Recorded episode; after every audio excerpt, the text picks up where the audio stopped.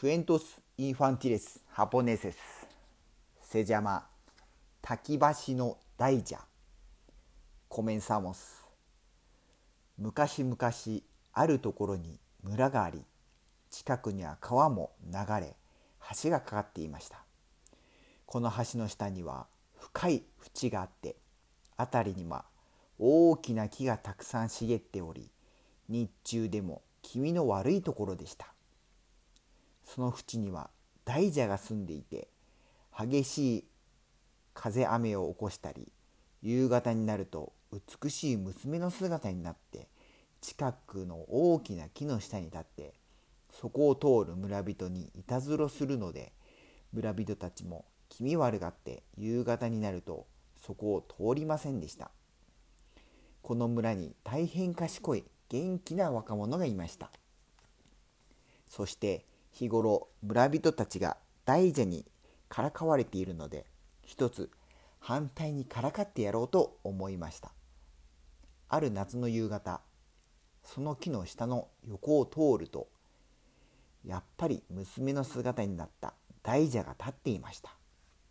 最近はあまり人が通らないので娘の方も大変退屈そうでした。若者はその娘のそばへ行き「姉さん姉さん。誰でもいろいろと好きなものと嫌いものがありますがあなたの大嫌いなものは何ですか?」と尋ねました。すると娘は変なこと聞くなという顔をしながらも私の一番嫌いなものはタバコのヤニです。あれは見るだけでも身の毛がうだつくらいです。と言いました。若者はこれをうまいこと聞いたと大喜びで村へ帰り皆さん皆さんいつもいじめられている大蛇を今度は反対にいじめてやりたいと思います。大蛇の嫌いなものはタバコのヤニだと分かりましたのでタバコのヤニをなるべくたくさん貯めておいてください。23日のうちに集めて回りますからと村中触れて回りました。さあ村中は大騒ぎです。今まで何回も大蛇にいじめられているものですから今こそ敵を取りたいとタバコを吸えないのに無理をして吸うものなどあったりしてたくさんのヤニが集まりました。そこでバケツに入ったたくさんのヤニを持って若者は村人たちに見送られながら元気に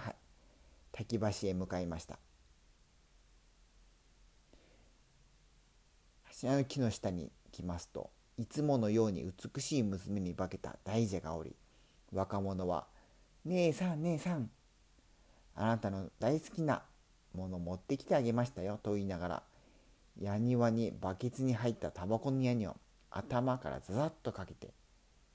「私の一番嫌いなものはお金で大判と小判は大嫌いだ」と言って一目散に逃げ帰りました。それから45日経ったある晩若者が家でむしろ折っていると表の方でチャリンチャリンカチャカチャという音がしたので何事かと飛び出してみるとなんとまあ大判小判が山のように積んでありませんか